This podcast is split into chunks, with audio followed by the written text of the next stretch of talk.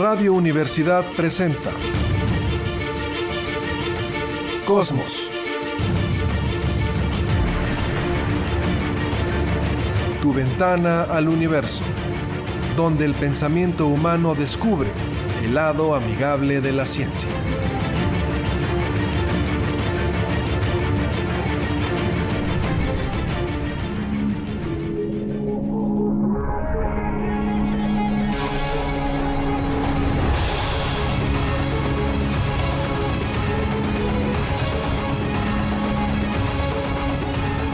Tal? ¿Cómo están? Muy buenas tardes, bienvenidos a Cosmos, tu ventana al universo, por supuesto, con muchísimo gusto en el 88.5 de frecuencia modulada en San Luis Potosí, Radio Universidad. Saludo esta tarde. Jessica Mena, ¿cómo estás? Hola, ¿qué tal? Bonita tarde para todos. Pues aquí un sábado más hablando un poquito de astronomía y chismes del espacio. Un sábado más en el que Jessie no quiere que la gente salga a divertirse, no sé ¿Por por qué. Porque está casado, no se puede ir a divertir. Bueno, está bien. Te puedes ir con tu esposa, claro. Así son los tiempos modernos. ¿Cuál es el problema? Por eso, qué maravilla estar soltero, Capi. Buenas tardes, ¿cómo estás? ¿Qué tal otro sábado de pensamiento crítico? Ese es el carisma del programa. Bueno, pues a ver qué le parece esta nota. No crea usted, estamos aquí el sábado, pero yo trato, a veces no me sale, de estarle picando un poquito las costillas a mis compañeros para que lleguen calientitos al programa, porque si no, entonces se están durmiendo y qué nota tan aburrida. Entonces uno trata de que lleguen. En esta nota vienen dos provocaciones y pues con toda la intención a ver cuál es la reacción. Tenemos también toda la información del cometa. Quiero empezar con esto si me lo permite. Y después creo que va a ser más fácil encontrarlo esta noche. Tenemos el simulador a las 11.59 de hoy sábado. Entonces, en este caso, perfectamente creo que va a ser más fácil de poderlo encontrar hoy sábado 28 de enero. Creo que va a ser más fácil. El sábado pasado hice lo que yo propuse, pues, fuimos de fiesta y regresando como tres y media, ahí estoy con los binoculares, con los Orion Resolux que han de pesar como unos 5 kilos. No quise subir el tri- tripié y bien dicen que el flojo trabaja doble. Claro, obviamente. Y ahí estoy yo y después de 15, 20 minutos dije, no, ya no puedo con esta cosa, pues tengo un yunque aquí en la cabeza. Pero había mucha contaminación lumínica en la... Simplemente fue subirse a la azotea de la casa de todos ustedes. No lo pude encontrar. Yo creo que hoy sí tendremos suerte. Ángel en controles también va a notar todo porque él a las 11.59 de hoy, de la noche, en unas horas, va también a buscar el cometa. Pero empezamos con otra cosa rápidamente. Bueno, a ver qué le parece. Buenas noticias podríamos eh, decir, aunque de acuerdo al último informe del programa Copérnico, el 2022 fue el quinto año más caluroso desde que hay registros de esto, la Organización Meteorológica Mundial ha comentado que se ha empezado a recuperar el agujero en la capa de ozono. Se dice que para el 2040 se podría haber regenerado en la mayor parte del mundo, 2045 sobre el Ártico y 2066 sobre el Antártico. Los jóvenes no se acuerdan como Angelito o como Jesse, pero el capillo sí. En los 80s empezó a haber un problema con que la capa de ozono, esta capa de veneno, vamos a ponerlo así, que nos protege de los rayos ultravioleta del sol, se estaba debilitando y se estaba haciendo un agujero, empezando sobre todo en los polos. Y veía uno en las cámaras ahí de la televisión el hoyo que se estaba haciendo. Después de una investigación, empezamos, algunos científicos, ahorita daré los nombres, químicos, propusieron que esto era consecuencia de los aerosoles y los aerosoles que tenían estos compuestos químicos llamados CFC o clorofluorocarbonos. Cualquier aerosol tenía este químico. Entonces, en los 80s que se ponían las mujeres ese copete así impresionante aquí en la frente, que lo llenaban de spray. O si usted tenía, por ejemplo, yo recuerdo que antes las mamás utilizaban la botellita de líquido rojo para los muebles y después salió el spray y era repelente al polvo, entonces nomás le pasaban rápido con un trapo seco y después echarle el spray. Cualquier aerosol, ya fuera aire comprimido, ya fuera el spray del cabello, contenía estos CFC y obviamente estaban debilitando la capa de ozono. Pero Ese- muchos otros productos también. Todos los gases refrigerantes, todos los refrigeradores Sí, sí, sí. que salieron de más o menos por 20, 30 años tuvieron clorofluorocarbonos y un Aquí- montón de productos más. Aquí obviamente, sí, sí, sí, claro, pero digamos que en cuanto a las cuestiones de consumo, en las cuestiones de consumo, pues la gente los consumía, eran muy populares y estaban dañando el planeta. Hubo dos científicos, seguramente recordar el nombre, dos químicos, Mario Molina y Frank Sherwood, quienes dijeron, oigan, este agujero que se está haciendo de esta capa que nos protege de los rayos ultravioleta es por culpa de los CFC. No le hicieron mucho caso, después se dieron cuenta que tenían razón, se firmó lo que se conoció como el Protocolo de Montreal en 1987 para evitar que los aerosoles, los sprays, tuvieran estos CFC.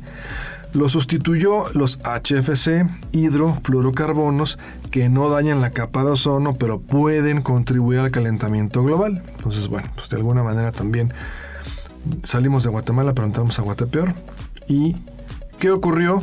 Pues que estos dos químicos ganaron el premio Nobel. Mario Molina y Frank Sherwood por demostrar que los componentes CFC de los aerosoles estaban debilitando la capa de ozono. Quien quiera, por favor. A ver. Premio Nobel mexicano, es un orgullo. Ahí viene la polémica. Ahorita, ahorita viene la provocación, pero bueno, sí, Y era interesante ver eh, entre que sí, entre que no en Australia.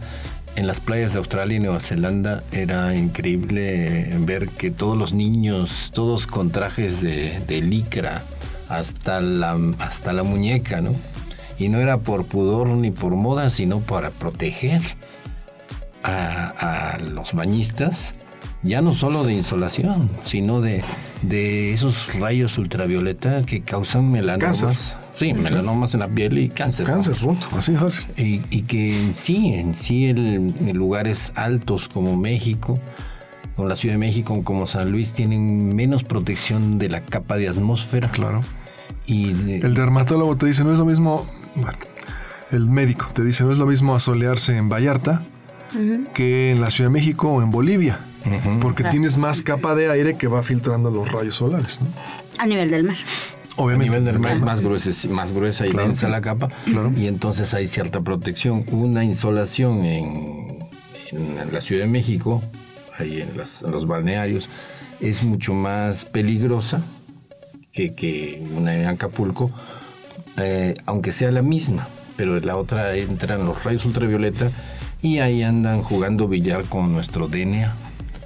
Eso, eso. Fíjate, Qué interesante el comentario, ¿no? Ahí está jugando billar y pues vienen las mutaciones, ¿no? eh, si le afecta el DNA de uno y pues de repente por ahí sale un- una célula que no quiere comportarse como debe comportarse y eso, son- eso es un cáncer. Y los Sí. melanomas son directamente relacionados a la... eh, también no solo melanomas, también cataratas y demás. ¿no? La- los rayos ultravioleta pueden afectar mucho a la vista también. Por eso hay que cuidar la sombra. Sí, a mí no me, a mí no, no, a mí no me gusta el sol.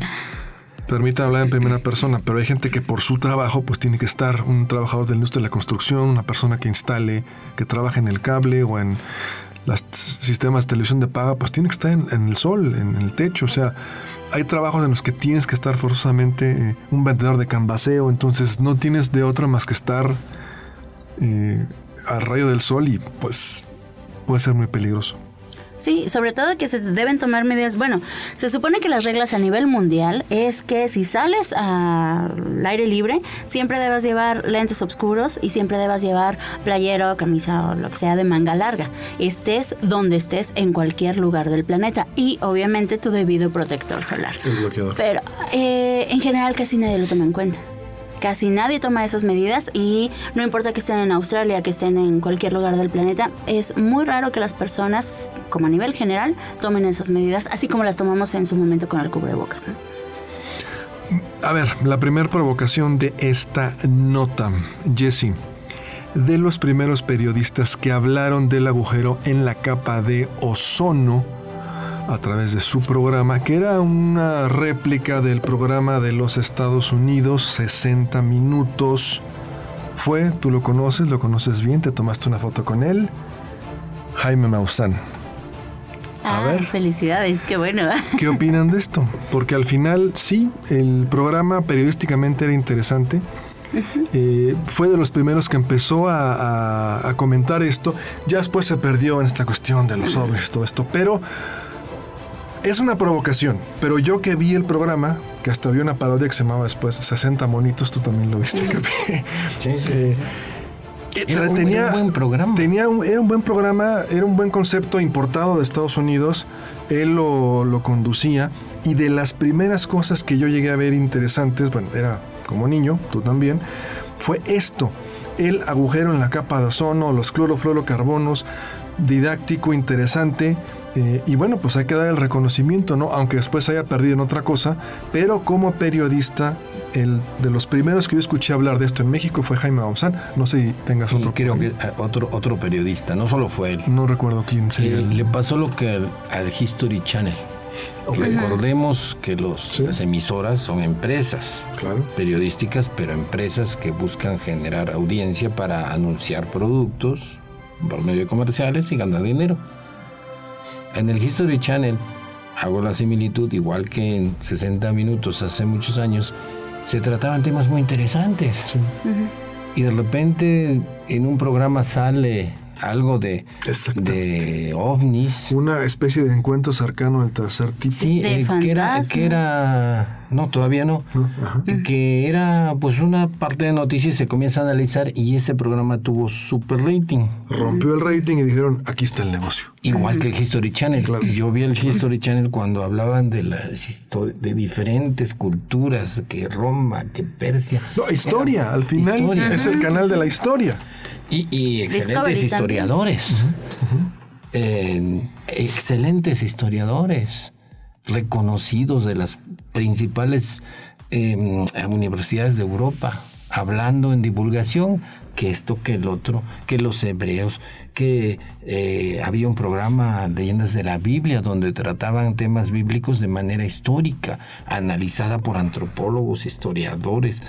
Eh, eh, todo lo, mejor que puede dar la televisión.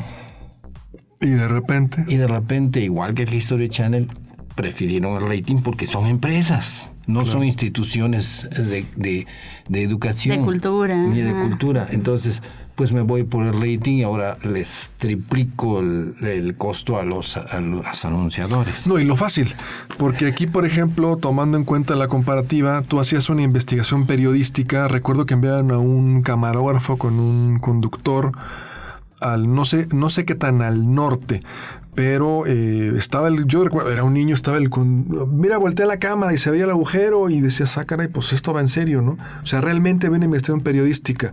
Y aquí ahorita en History, pues es muy fácil decir, pues me contaron que hay una base secreta, que hay 51 y que están haciendo estas cosas. Y no hay ningún tipo de prueba, ningún tipo de investigación, ni siquiera te puedes acercar, pero genera rating, genera anuncios y hay que vender. Entonces... Todo es especulación. Qué triste, ¿no? Sí, qué triste que no hay ese pensamiento crítico, que el público acepta las ideas, lo que sea, y comienzan en la oficina con la palabra dicen que. Y se hace la plática, ¿tú qué opinas? Y se hace la chocha la plática cuando es tan sencillo decir a ver qué dicen las universidades al respecto, a ver qué dicen los especialistas al respecto, los reconocidos, los que les ha costado toda su carrera llegar a ese nivel. Y no porque lo digan ellos, sino porque han encontrado las evidencias que sustentan eso que están diciendo, porque tampoco son las opiniones de los científicos. Sí, tampoco, es cierto, eso es muy cierto. No nos debemos ir con el nombre, con el que lo dice fulano no hay autoridades en la ciencia, no hay vacas sagradas, no hay, no hay, no, hay un científico que va a hablar ex cátedra, nada de eso. Eh, Se tiene que demostrar. Cada científico que afirma algo, para que sepan nuestros queridos oyentes, lo atacan todos. Claro. No quieren que se lleve la gloria. Es como un futbolista que tiene la pelota, todas las defensas lo atacan. Claro, con reglas científicas, de evidencias, de pruebas, de experimentos. Y, y cuando él se atreve a decir algo es porque ya está muy probado por todos. Eh, no es lo mismo que alguien por ahí sale con una idea, un jugador de fútbol famoso, un artista famoso, sale con algo. No tiene nada que ver con el pensamiento de un científico cuando afirma algo pues muy sustentado. Porque si se equivoca, su carrera le viene abajo. Entonces sí, es, es muy importante esto. Y qué lástima que pasa pues con la televisión, que uno le cree. Y de repente ocurre lo mismo que el History Channel y se vuelve uno que otro que anda hablando que lo secuestraron los ovnis, que aquí, que allá. Ridículo realmente. Y, y yo la vez que lo conocimos, aquí está Jesse, no me dejará mentir, yo le comenté a Jaime Maussan, oye, es que con todo respeto, pero parece que ni tu misma empresa te toma en serio. Cuando antes tenías un programa en prime time, en un horario muy importante, no el noticiero nocturno, pero en prime time de la televisión, y ahorita te tienen que invitar a programas de espectáculos, de chismes, porque parecería que ni tu empresa te toma en serio. Bueno, pues es consecuencia de esto, ¿no? No haber una investigación periodística, ya no diga científica, sustentada. La segunda provocación. Premio Nobel mexicano Mario Molina no. En la estadística no. Nosotros decimos, hay tres premios Nobel mexicanos, claro que sí, nos, obviamente eh, nos envolvemos en la bandera nacional. ¿Cuáles son los tres premios Nobel mexicanos? Octavio Paz. Uno. Mm, Alfonso García Robles, eh, aquel tratado de Tlatelolco, aquel eh, pues canciller mexicano que promovió que se eliminaran las armas nucleares de América Latina, casi lo logra, tratados de Tlatelolco, y después todo el mundo decimos Mario Molina. No, desgraciadamente para la estadística, Mario Molina, con toda eh, la libertad que puede tener un ser humano y oportunidades, obtiene la nacionalidad norteamericana antes de que le otorguen el Nobel. Y entonces en la estadística, aunque no él te va a decir, es, me- soy mexicano, amo a México, en la estadística pues va a salir premio Nobel. Yo recuerdo cuando vi Mario Molina, ¡eh! Y cuando uno ve US, Estados Unidos, dices, chin. ¿Por qué? Se hizo ciudadano antes de recibirlo y en la estadística salió, aunque tiene doble nacionalidad, quiero pensarlo, pero pues la segunda provocación, muy en su derecho, si aquí no le dieron suficiente apoyo y si uno tiene la oportunidad de tener otro pasaporte que le puede abrir puertas, si a ti Capi te dicen tu bisabuelo era un asturiano, estoy inventando, y presenta dos documentos y te puedes obtener el pasaporte español, pues seguramente lo harías porque te va a abrir muchas puertas de trabajo, de cosas, de la de... Unión Europea. Entonces, igual si te ofrecen la nacionalidad norteamericana, pues aunque uno tenga la bandera envuelta en el, en el pecho, pues uno va a decir, oye, pues es una oportunidad, puedo tener dos nacionalidades, me va a abrir eh, muchas puertas, oportunidades. Fue lo que hizo Mario Molina, está en todo su derecho, pero Premio Nobel mexicano, de acuerdo a las estadísticas, no. Este Premio Nobel de Química fue para Estados Unidos. Jesse, ¿te ofrecieras hacerte gringa? ¿Aceptarías? No sé si gringa, pero tal vez de otra nacionalidad sí. Bueno, Sería tal vez una buena opción. Capi, ¿tú cómo lo ves? Eh, debe quedar claro que hay talento en México por simple estadística. Claro. Eh, 120 millones, tiene que haber talento en todo. Debe haber deportistas increíbles, eh, debe haber eh, artistas increíbles, pero pues volvemos a lo mismo. El sistema los de alguna manera no los favorece. Los diluye, sí. Ajá. Los diluye Y, sería ajá. la palabra, ¿sí? Y finalmente ese es el problema que hemos tenido en, los en las últimas décadas prácticamente, que el Producto Interno Bruto no se invierte como en otros países, y aún en países de América Latina que invierten aproximadamente un 4% de su Producto Interno Bruto. Aquí en México se invierte menos del 1% en Que ciencia por y ley es el tecnología. 1, ¿eh? Y eso ahorita estamos en menos del 0.5. Qué- Exacto. Qué, increíble, qué, qué- qué paradójico también. Pareciera que, que somos un país que no puede pensar y que solo puede eh, producir mano de obra barata. Pues qué es qué que terrible. Pero A hay inversión, tú decías, deportistas.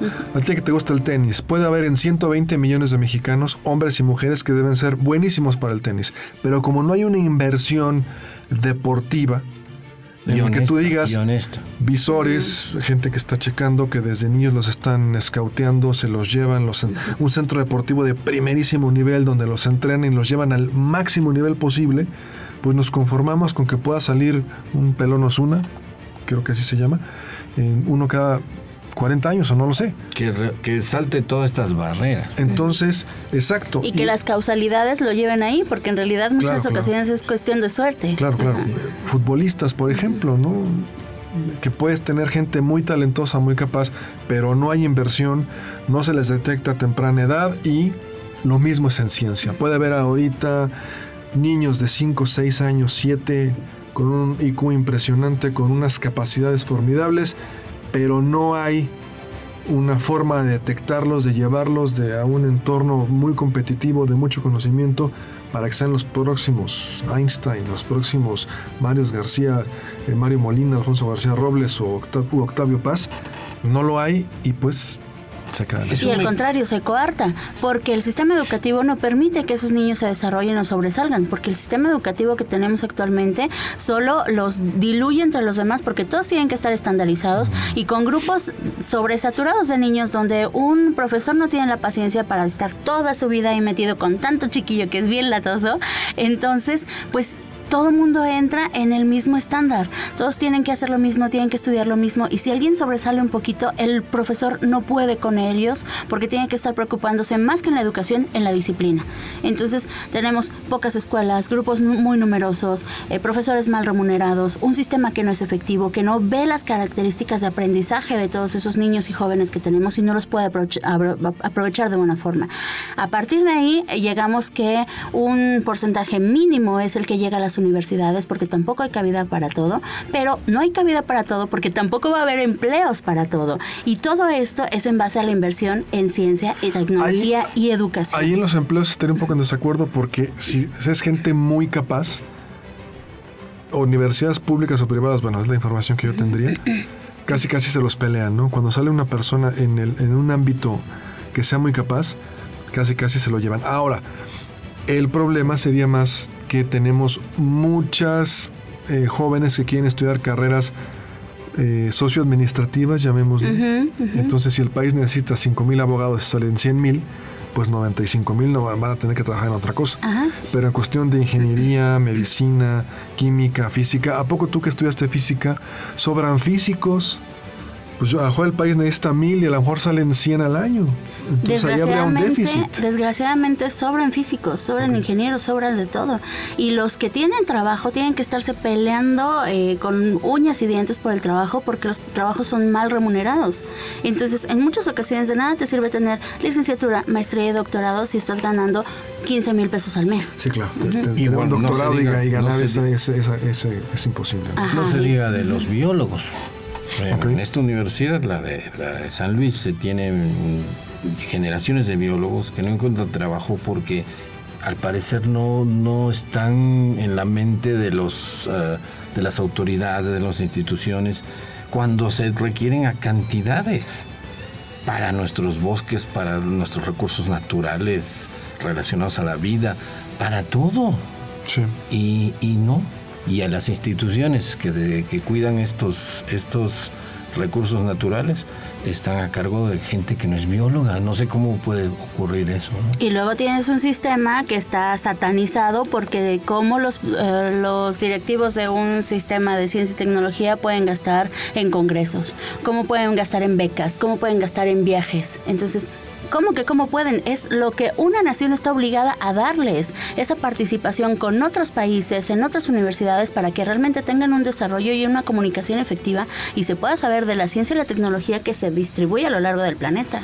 Es interesante ver cómo las, las eh, actividades de muchas instituciones, en lo que yo he visto en biología, se llevan más a cabo lo que necesita el país por gente, por los rescatistas, por gente preocupada por la ecología.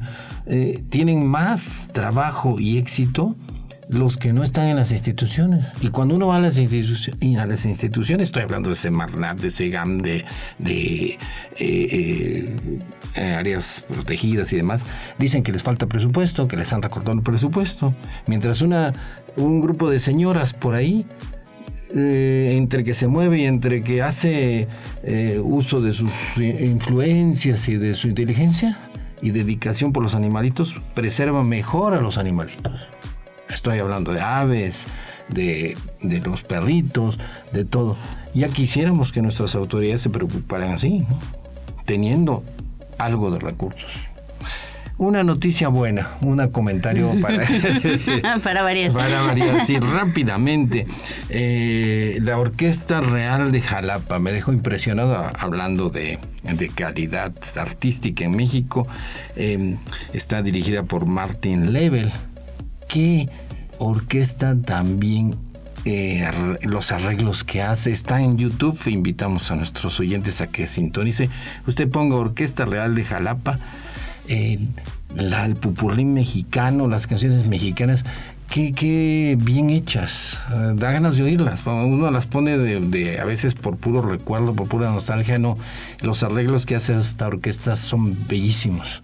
Invitamos a nuestros oyentes a por YouTube, debe haber más, ¿no? Yo no conozco mucho de redes. Eh, la Orquesta Real de Jalapa. Eh, toca temas de Barry White, no, no, no, cantidad, pero qué arreglos tan originales y tan bien hechos. A mí me impactó. Un ejemplo de que en México se puede hacer cosas de altísima calidad sin tanta faramaya. Muy bien, vámonos a una pausa. Estamos en Cosmos, tu entrada al universo. Una pausa breve y volvemos.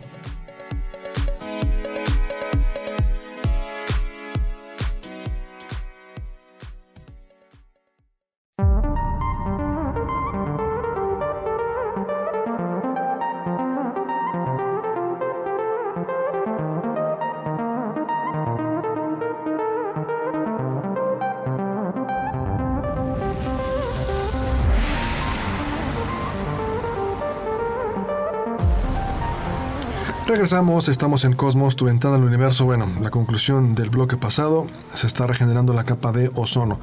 Se fue todo el bloque para que después no me digan... Estamos hablando de vacas y no sé Para que después no me digan, es que nos quedamos mucho tiempo hablando de ese tema. Bueno, yo aviento el balón y ustedes gambetean un poco y después ya tiran a gol.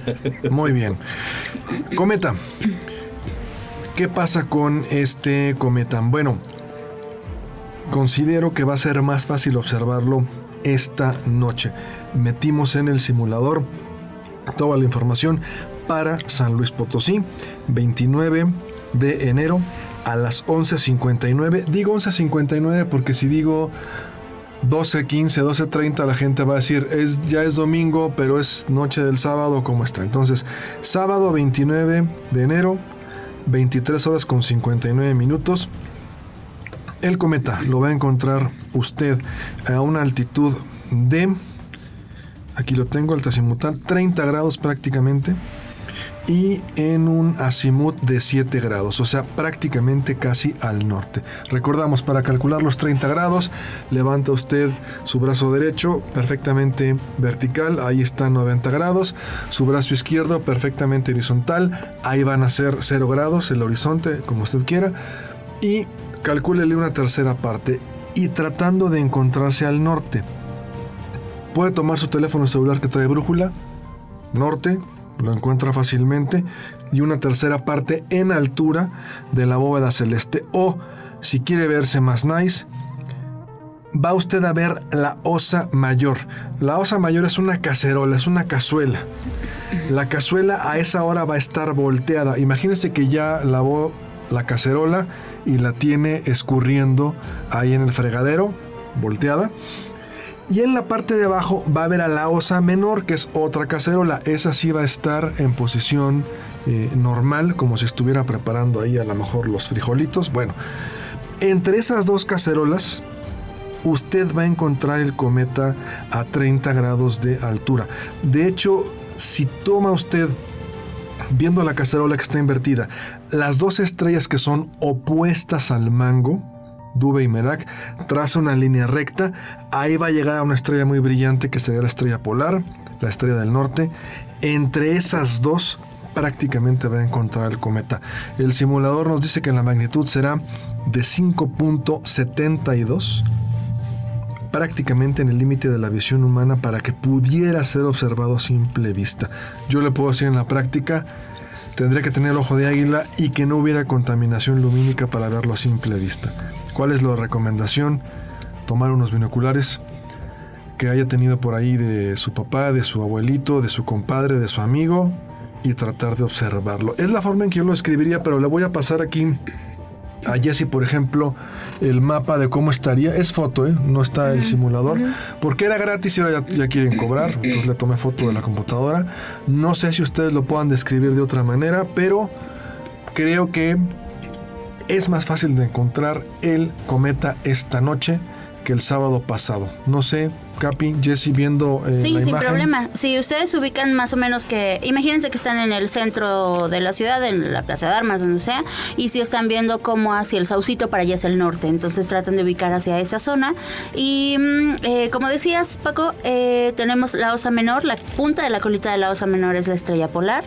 Eh, tenemos la cazuela, que es la osa mayor, y las dos estrellas más brillantes, que son la punta del, del cucharón o de la cazuela, El línea recta, ajá, el extremo. El mango. pues, Sí. es- No, No, el, no. el mango está de un lado y del otro lado, el otro extremo, serían estas Sí, dos la- estrellas. La parte cuchara, opuesta la- al la olla, mango, ¿no? sí, pues Sí, es que sí, cada quien lo escribe. Por eso los pasé Exacto. para que cada quien lo describa, Sí, que sí, cada sí. quien lo escribe diferente. Esas dos estrellas las alinean, continúan esa línea hacia la polar y más o menos a una em, de la mm, parte de esa distancia en tres y en un tercio por ahí va a estar el cometa.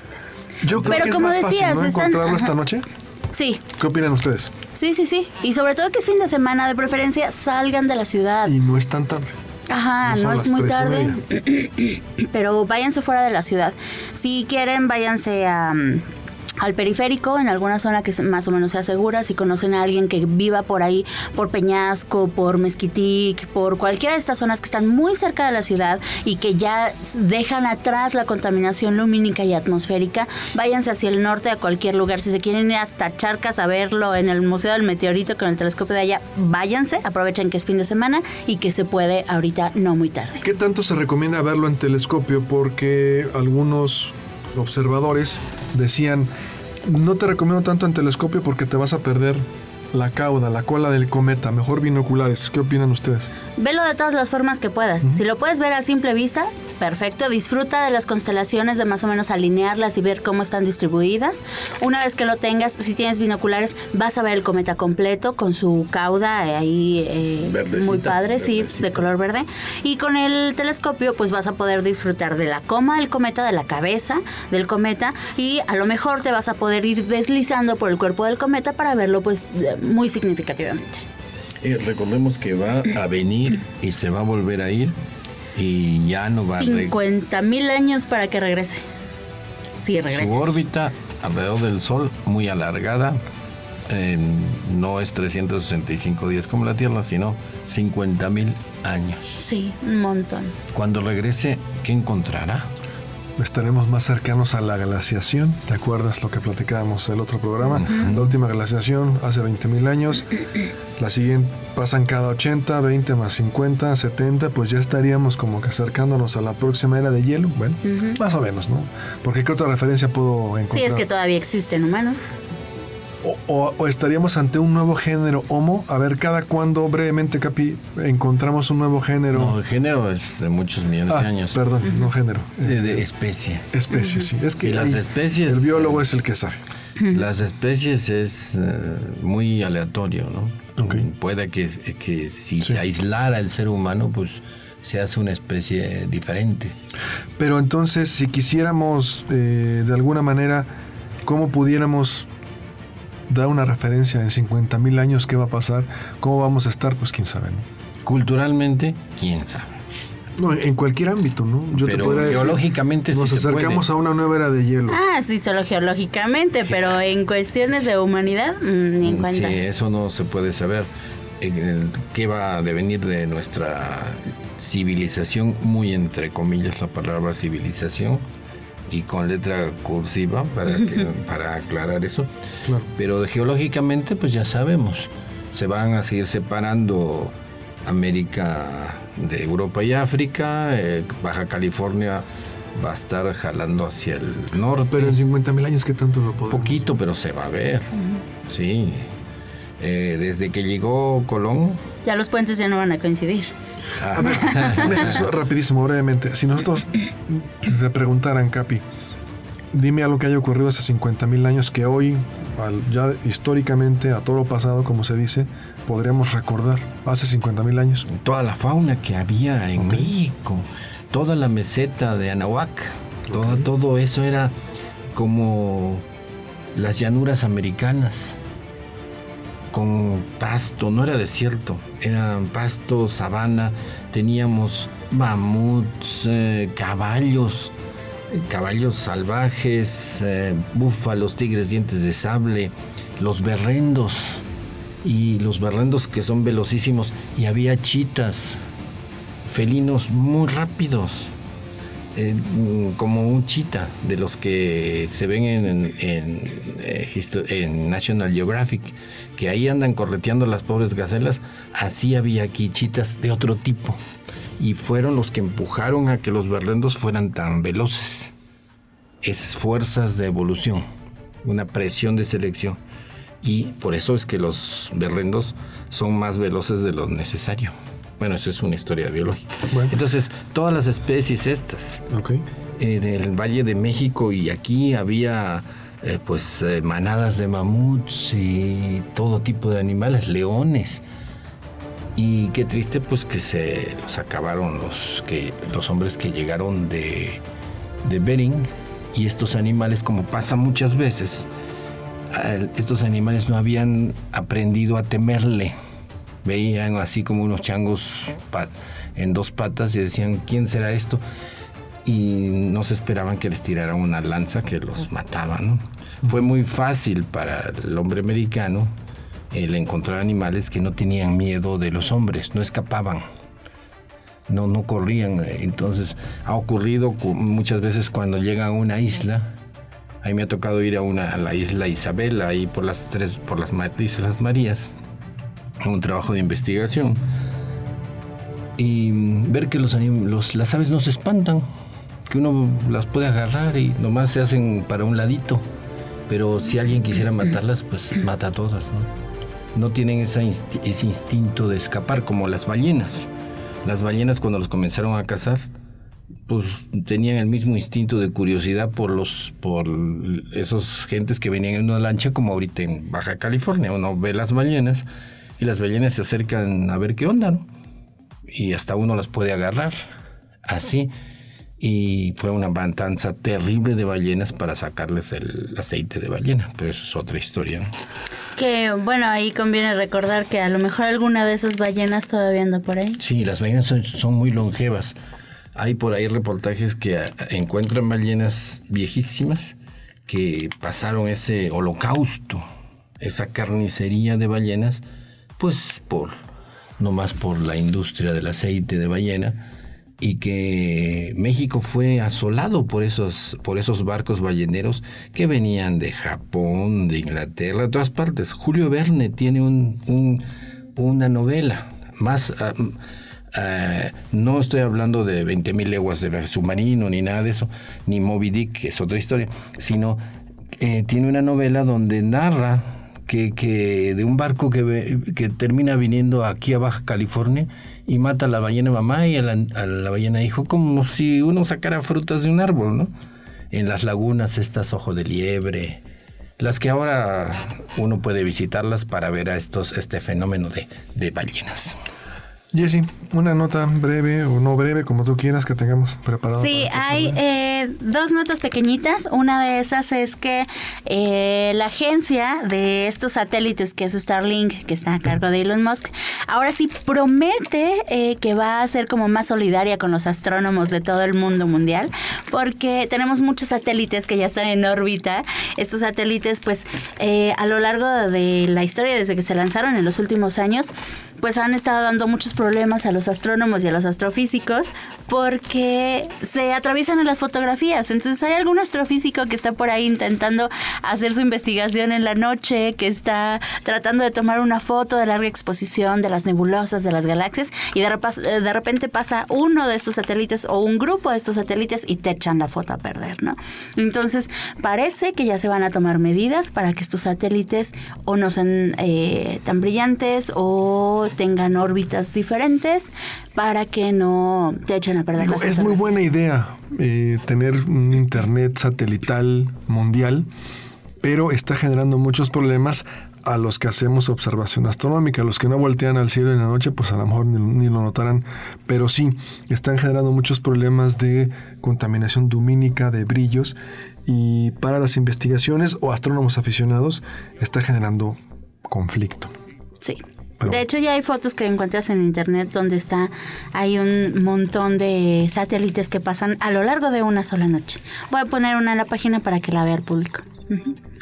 Bueno, y bueno, otra notita rápida. Eh, ¿Recuerdan de estos eh, tripulantes que viajaron en la nave espacial a la Luna recientemente, el mes pasado? Los domis. Ajá, ajá. Los maniquís que viajaron en la misión Artemis.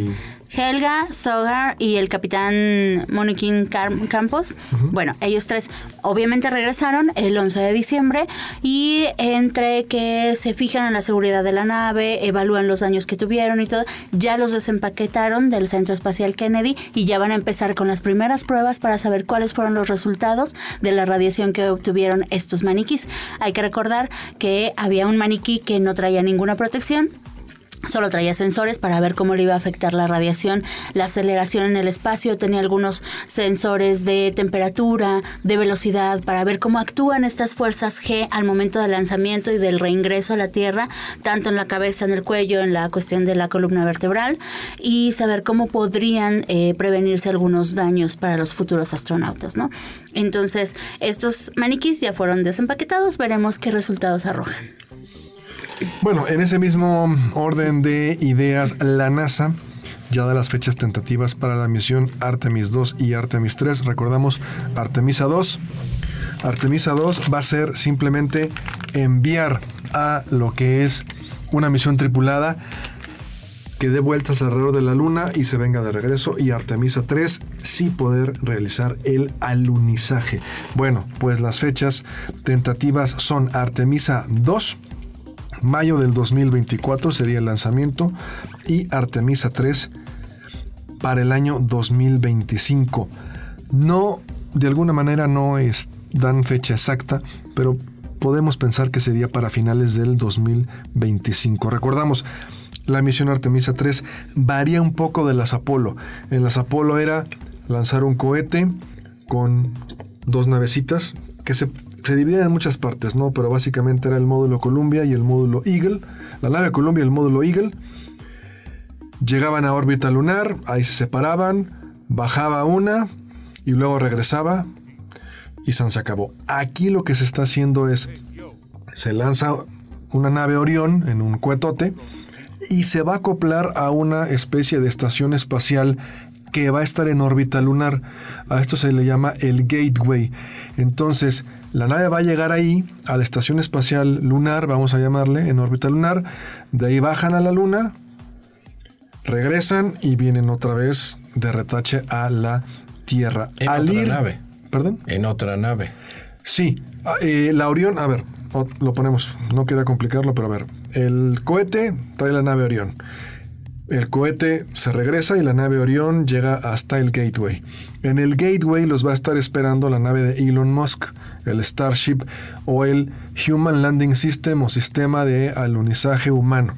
Se suben a la nave de Elon Musk, aterrizan en la luna, hacen lo que tienen que hacer y vienen de ratache y se vuelven a acoplar nuevamente al gateway. Mm. Pero la idea es que el Orión va por un lado y la nave que los va a llevar a la Luna va por otro lado. Los dos se acoplan ahí, cargan combustible, van y regresan. Lo interesante es la estación espacial que está en órbita, porque si hubiera una emergencia, pueden regresar a la estación espacial, están siempre en comunicación con la Tierra, pueden bajar más astronautas. En las Apolo era, van tres, dos bajan y uno se queda dando vueltas alrededor de la luna y ese nunca baja. Pelas, te muelas.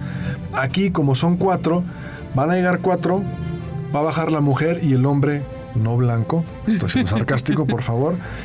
Hacen algunas cosas, se regresa a la estación espacial orbital, al gateway, y de ahí bajan otros dos. Si hay una emergencia, pueden evacuarlos rápidamente. Si fallara un motor de una nave, pueden bajar de desde la estación espacial, llamémosle orbital, a rescatarlos. Es decir, hace mucho sentido tener una estación alrededor de la Luna orbitando. Va a ser mucho más fácil hacer las cosas. Y en esa misma, pues poder tener una base permanente en la Luna, después ir a Marte, entre muchas cosas. Pero, y vamos al polo sur de la Luna. Las misiones Apolo, ¿a dónde fueron? A los mares. mares. al Ecuador, más o menos, vamos a decirlo así. Aquí vamos al Polo Sur. Entonces, la nave va a tener que entrar en lo que se conoce como NRHO, que sería una órbita de halo casi rectilínea. Imagínese que es una liga que usted le extiende y la tiene horizontal. Póngala completamente vertical, es decir, órbita completamente vertical para poder llegar al polo sur de la Luna. Pero bueno, En, en la Tierra, los satélites de órbita polar que pasan alrededor de los polos a cada rato y dejan que la Tierra gire debajo suyo y van tomando fotos. Son generalmente los satélites espías. Va a tener órbita de satélite espía. y al final también, como si estuviéramos en, en la Antártica, va a haber muy poca luz solar. Entonces van a tener que tener sus buenas lámparas y baterías para estar trabajando, porque no va a haber mucha luz. Es como si estuviéramos en los polos de la Tierra. No va a haber mucha luz, pero Eso es lo que permite que, el, que mucha agua esté congelada por millones de años ahí. así es. De lo que del agua que cayó con los cometas, con los meteoros y se acumuló en lugares donde no les da el sol, dentro de un cráter. Y de esa agua es lo que se espera sea recuperada, derretida para los astronautas. ¿no? Claro. Y para el combustible. para tener una misión permanente, una base permanente en la Luna. Al final entonces, ¿qué cambia? Que cada nave se da por separado y que se van a acoplar a una especie de estación espacial lunar. Y desde ahí, como si fuera una especie, no sé si decirlo así, Capi, una especie de mini aeropuerto, sales de un aeropuerto grande, llegas a uno pequeñito y de ahí repartes toda la carga. Porque también la carga va a venir en esta nave de Elon Musk, sale de la Tierra, completamente automatizada, llega al puerto espacial lunar, como usted le quiera llamar, y de ahí reparten. A ver, llegó medicina, medicamentos, agua, comida, eh, experimentos. A ver, llévate esto a la luna. Bajan. Dos, tres cosas, ahí van de regreso. Ahora llévate el agua y los medicamentos. Órale. Hay una lata de frijoles. Órale. Entonces, y hay menos riesgo, porque en las misiones Apolo se corre el riesgo de que si fallaba el motor del módulo de ascenso, en la nave en la que se iban a regresar desde la luna, no hay forma de rescatarlos, ¿eh? Sí, no bien. Pelas. La mitad del módulo, el módulo lunar aterrizaba era como era como un reloj de arena, ¿no? Por decirlo así. Sí, sí, sí. Y sacaba las patitas y aterrizaba. Sí, El- luego eso se quedaba en, ti- en la luna sí, y la parte de la cabeza, una mm, redondita, sí. eso es lo que despegaba. Dejaba gran parte, la mitad de su estructura. Que era el módulo de descenso. El módulo Lunar Eagle era el módulo de descenso y el módulo de ascenso. Y la nave Columbia era el módulo de mando y el módulo de servicio. Y al Era final solo entraba cuatro partes. en la famosa El módulo de mando. El puro módulo de, De mando. de- eh, el puro triangulito, el el, ascenso. El conito. módulo de mando. Sí, el Sí. módulo de el módulo ¿De regreso a la Tierra? puro conito. Sí. Sí. El módulo de servicio que era el cilindro ese, el Lo- boiler ese, se quedaba. Ándale, un boiler, un calentador. Ahí lo dejaban. Sí, era Lo descartaban y vámonos. Y recordar también que la tecnología que se está usando ahorita pues es muy diferente a la que se usó en las misiones, ¿no? Que bueno, finalmente la física, las matemáticas no han cambiado, por eso hace 50 años se pudieron hacer las misiones Apolo sin problema, porque la mecánica funciona exactamente igual, la mecánica clásica de Newton, ahí está, entonces claro que ya se tenía la tecnología para hacer esas misiones a la Luna, pero ahora los sistemas son completamente diferentes, son automatizados con otros materiales incluso más resistentes, entonces la tecnología es diferente y por eso también se están probando nuevas opciones. Ahora, aquí ojalá eh, la gente que nos escucha, se nos está agotando el tiempo, Artemisa 3 será un hito histórico. Ojalá maestros, gobiernos, líderes, eh, un- una fábrica, o sea, ojalá y puedan poner este evento en vivo para que lo puedan ver los trabajadores de la fábrica, para que a lo mejor lo puedan ver oficinas de gobierno, para que a lo mejor se pueda hacer, claro, si va el Capi volando, en ese momento cuando esté llegando el Artemisa 3 a la luna no lo va a poder ver, pero ojalá se pueda hacer una gran, pues, espectáculo para que mucha gente pueda verlo en vivo. Y permítame a, a cristianarme, ¿no? El Capi diría, pero ¿cómo es posible si en las escuelas les dieron chance de que vieran los partidos de México, que es una tontería? ¿Cómo no nos van a dejar ver el alunizaje? Pues en los vuelos también les, les llegaba la noticia, ¿no? Sí, era curioso que en los vuelos, eh, cuando ganaba el equipo, bueno, de- generalmente de la aerolínea, eh, misteriosamente el piloto, el- el- el- los que estaban en la cabina, les decían... eh, El marcador. El marcador Los va... pasajeros. Sí, el, el pasajero hubiera dicho, ¿y quién te lo dijo? No se supone que tú estás controlando el avión, no viendo partidos, ¿no? Ok. y cuando ganó Argentina en aerolíneas argentinas, pues los pilotos de alguna manera estaban conectados con GPS. o no. No, no, no, pero ya los muchos de los aviones ya traen internet. Te cobran una lana, te conectas y a lo mejor no puedes hacer streaming todavía en algunos vuelos, pero te metes a alguna página que te esté dando resultado, como que la transmisión en vivo en texto, y pues ahí vas viendo, ¿ve? Cuando termina el partido, ganó Argentina campeón, bueno, quien iba volando en ese momento. Bueno, conclusiones, nos queda un minuto y medio. Jesse, Salgan a ver el cometa. No le tengan miedo al frío. eh, se va a ver relativamente temprano en la noche, así es que aprovechenlo. Capi. Eh, nuestro país tiene muchas riquezas culturales, disfruten esas y a ver cómo salimos de, de todo el problema cultural negativo, que ustedes ya saben a qué me refiero, para pues no, no, no, no hay ninguna razón para que no seamos culturalmente de primer mundo. Muy bien, pues gracias Jesse, buenas tardes. Bonita noche para todos. Nos vemos la próxima semana hablando un poquito más de astronomía. Capi. Y de pensamiento crítico, hay que ser críticos. Por supuesto. Muy Capi, buenas noches. buenas noches. Ángel, gracias en controles. Nos vamos. Esto fue Cosmos, tu ventana al universo, todos los sábados en punto de las 6, aquí en Radio Universidad. Pásela muy bien. Nos vemos.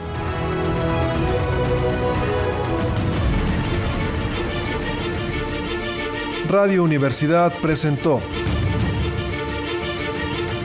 Cosmos.